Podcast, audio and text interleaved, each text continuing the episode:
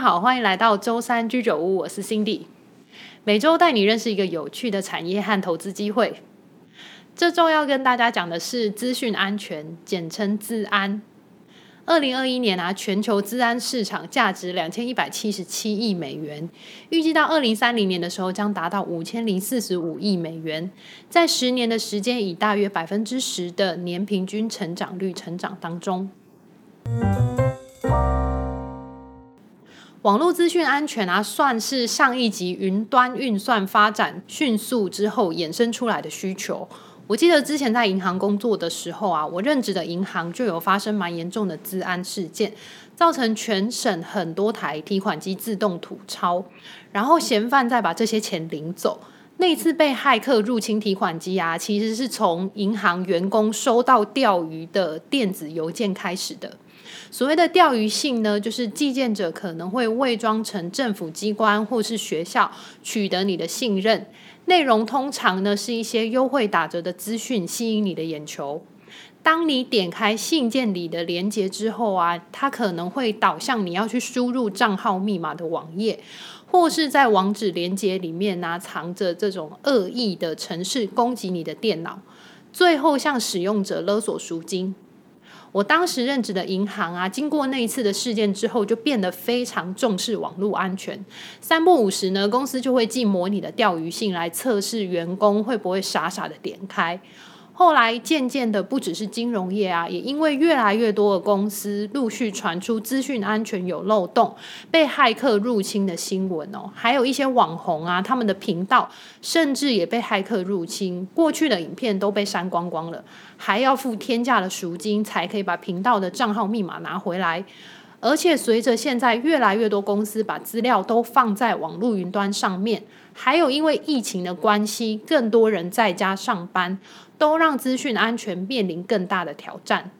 我觉得资讯安全也不光是企业才会遇到的问题哦，尤其现在每个人每天都要记好多组的密码，有的密码要求要有英文数字，有的还要有特殊符号，为的就是不要让密码轻易的被破解，保护个人资料的不外泄。资讯安全相关的投资机会也因为资讯安全的需求大增，这几年也是一个讨论度很高的产业。所以，我们今天就好好来认识资讯安全吧。想要了解网络安全，还有具体的防范措施，就要从骇客的角度来思考，了解骇客通常会使用什么方式来入侵跟攻击。首先是骇客入侵的方式啊，通常会使用透过网际网路还有内部网站这两种入侵的方式。第一种呢，就是透过网际网络入侵的方式，就像我前面举例的这种钓鱼信，透过邮件里面的附档或者是网络连接里面藏着恶意程式来攻击你的电脑。还有一种可能的攻击方式呢，就是会透过你在饭店啊，或是咖啡厅，或者是机场去连接免费的 WiFi 热点。骇客可能就是会伪造成这个场所的 WiFi 热点名称，然后引诱人们去连线。当有人连上这一些假冒的 WiFi 热点之后呢，骇客就会监控他们的网络活动，然后窃取一些机密的资料，甚至强迫在设备上面安装恶意的程式。另外，骇客也有可能会透过物联网的设备来入侵你的装置哦，然后进行攻击。因为现在有太多的电子设备都是有连接网络的，像是透过电脑和手机远端操控的智能家电，还有灯具、你家的宠物监视器，都有可能会变成骇客入侵的通道。所以，不论是透过钓鱼性、WiFi 热点，或者是物联网的设备，骇客入侵方式的共同点就都是透过网际网络来入侵。第二种入侵方式是透过内部网站入侵的方式。实际的例子就是很多公司远距工作都是仰赖 VPN 的连线方式连回公司的内部网站。像我以前在金融业工作的时候啊，就是这样。因为金融业有太多客户的资料，还有机密的文件不能让你带回家，所以 VPN 这种连线方式呢，就是金融业常常使用的方式。但这种连线方式却无法满足大量员工同时连线的需求，因为流量很容易就满了。而且 VPN 的连线方式等于是在内部电脑装置跟企业内部网站开辟了一条充满风险的通道，让骇客可以透过这个通道入侵，并且威胁到公司内部的资安。那么，骇客入侵之后会使用什么方式来攻击呢？常见的攻击方式有三种哦。第一种就是骇客会在你的设备上面安装勒索软体，对档案进行加密后勒索赎金。而且，由于近期啊数位货币的兴起，让赎金的支付方式变得更方便，也更助长这种勒索的形式。骇客也可能会威胁要公布使用者的网络浏览记录，或是电脑当中存放的私密照片，或是资讯来威胁使用者。第二种骇客入侵的方式呢，是入侵之后会破坏，还有删除重要的文件，还有破坏档案系统，或是留下恶意的讯息。像是我前面举例啊，就是骇客破解网红的频道密码之后呢，登入之后就把原本频道里面的影片删光光，或是利用频道很多的订阅人数来进行直播，吸引原本的订阅者来观看骇客直播节目。那最后一种骇客入侵方式呢，就是为了要偷取数据。这种攻击呢，通常是针对大型企业，为了要窃取他们的商业机密。所以，身为网络使用者的我们啊，该怎么做才可以保护自己不受到骇客的攻击呢？首先，最基本的防范方式就是要阻止攻击者连线到你的设备。这里的设备不只是电脑哦，而是包括任何连接网络的设备，比如说荧幕啊、摄影机或是家电产品。首先，最好的方式呢，就是阻断设备直接对外连线的路径，关闭非必要的网络连线设施。所以，比方说你出门在外，然后没有要用到的电器用品呢，就务必要关闭电源，不要让它再连线到网络。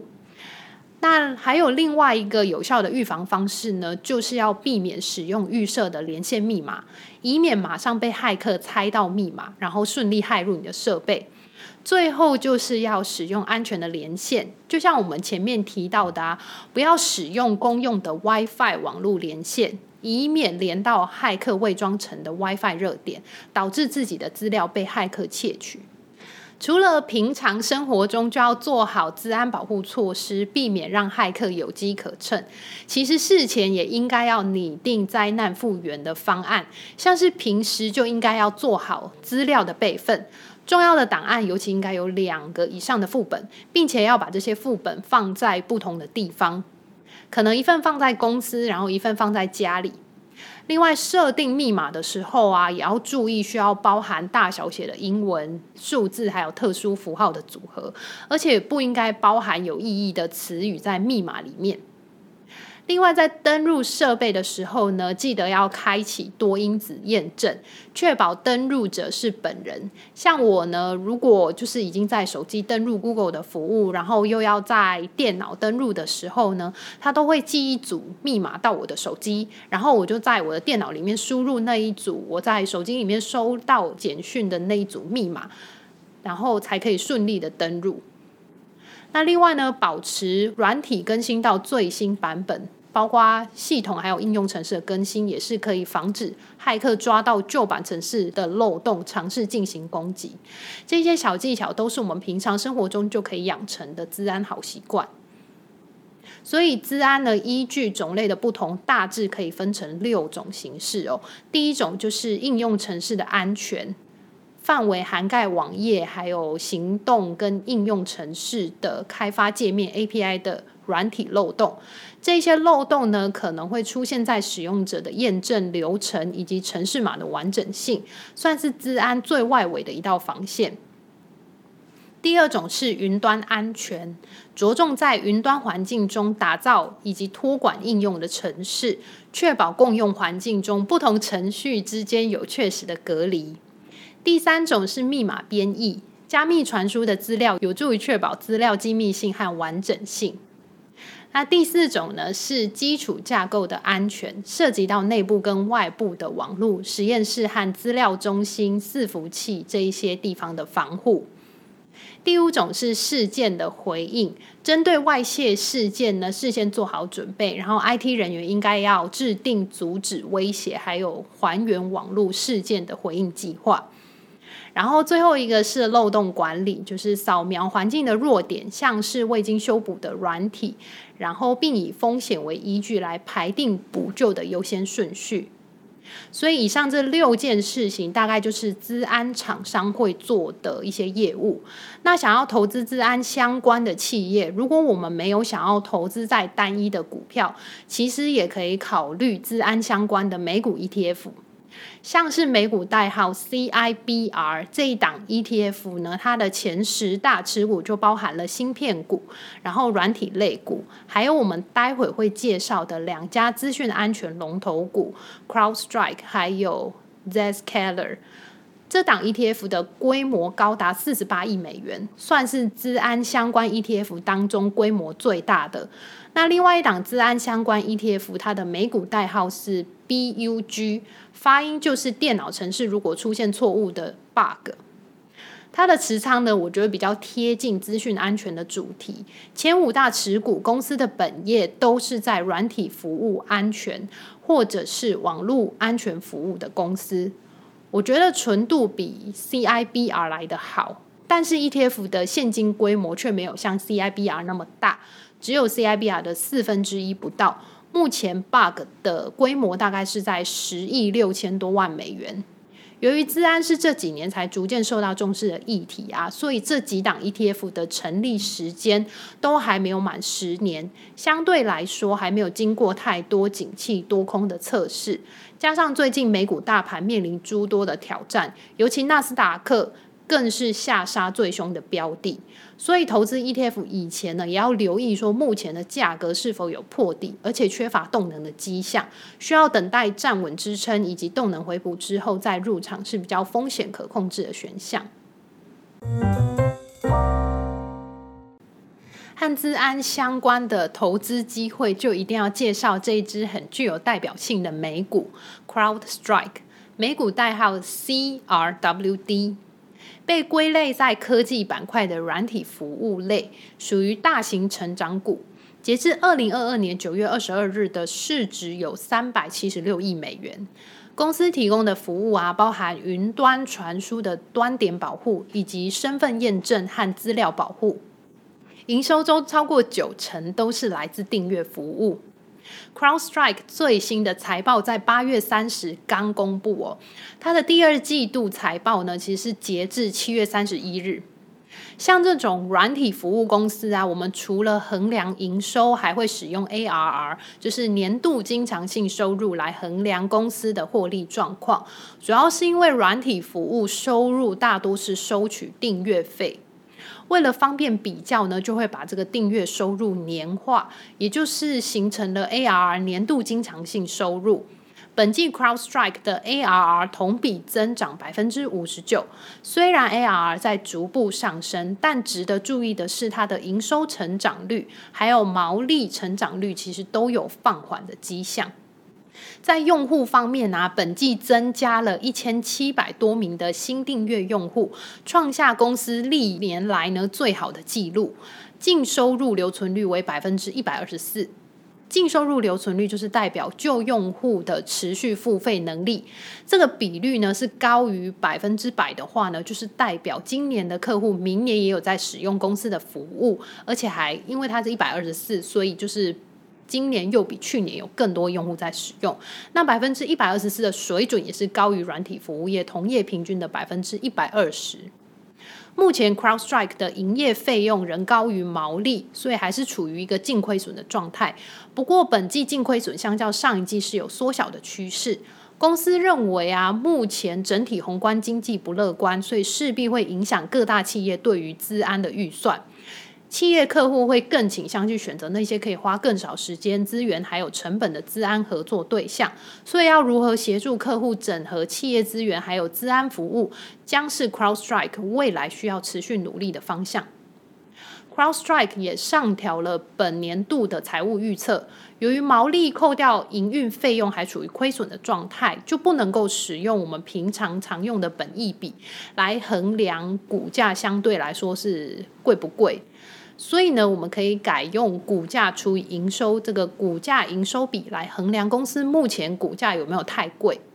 目前的股价营收比大概是在二十，是低于过去平均水准的三十五。不过这也并不是太意外，因为毕竟股价在去年十一月高点一度来到三百美元，那如今呢只剩下一百六十一美元，几乎是腰斩等级了。而且今年以来价格还修正了将近两成。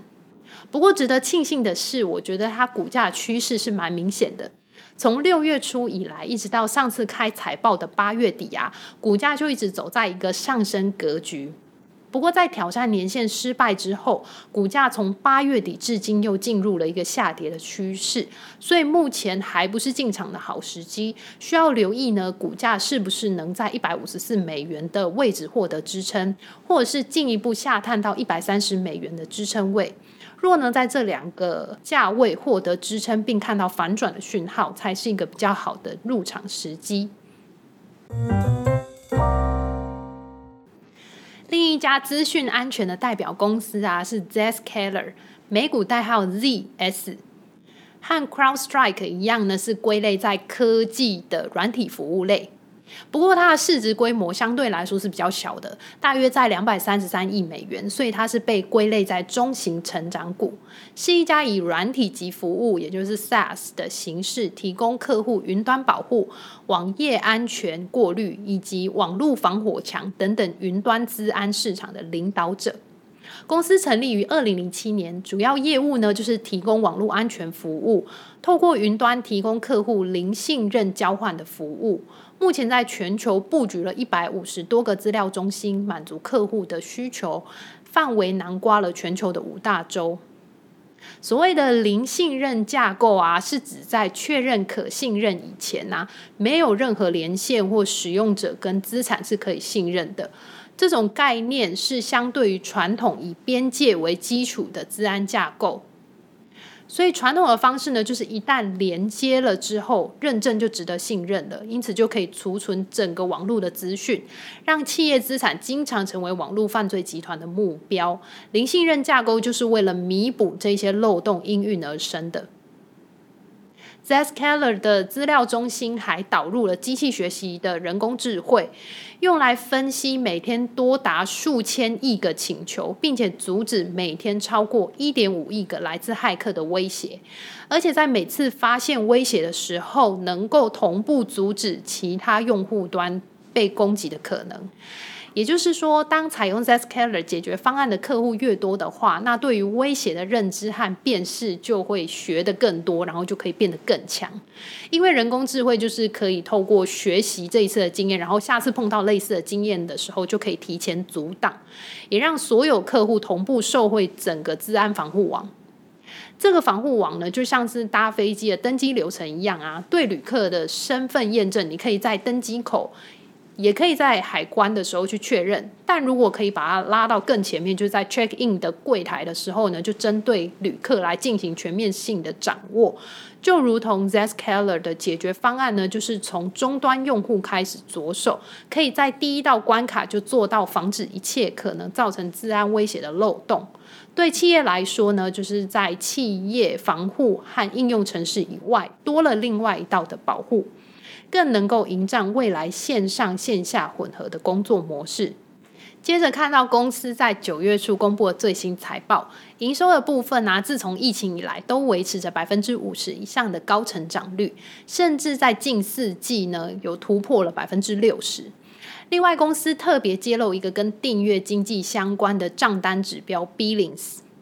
涵盖总营收加上一段时间内递延收入的变化，被视为是衡量营收稳定性更客观的指标。Zscaler 的账单指标呢，持续维持在百分之五十以上的水准。年度经常性收入 ARR 和年度收入贡献超过十万美元的客户呢，也持续在成长当中。不过，正因为公司还处在一个高速成长的阶段，目前毛利扣除掉营业费用还是处于净亏损的状态，而且净亏损其实还处于放大的阶段。股价在二零二一年的十一月高点曾经来到三百八十五美元，现在呢大概是在一百五十八美元。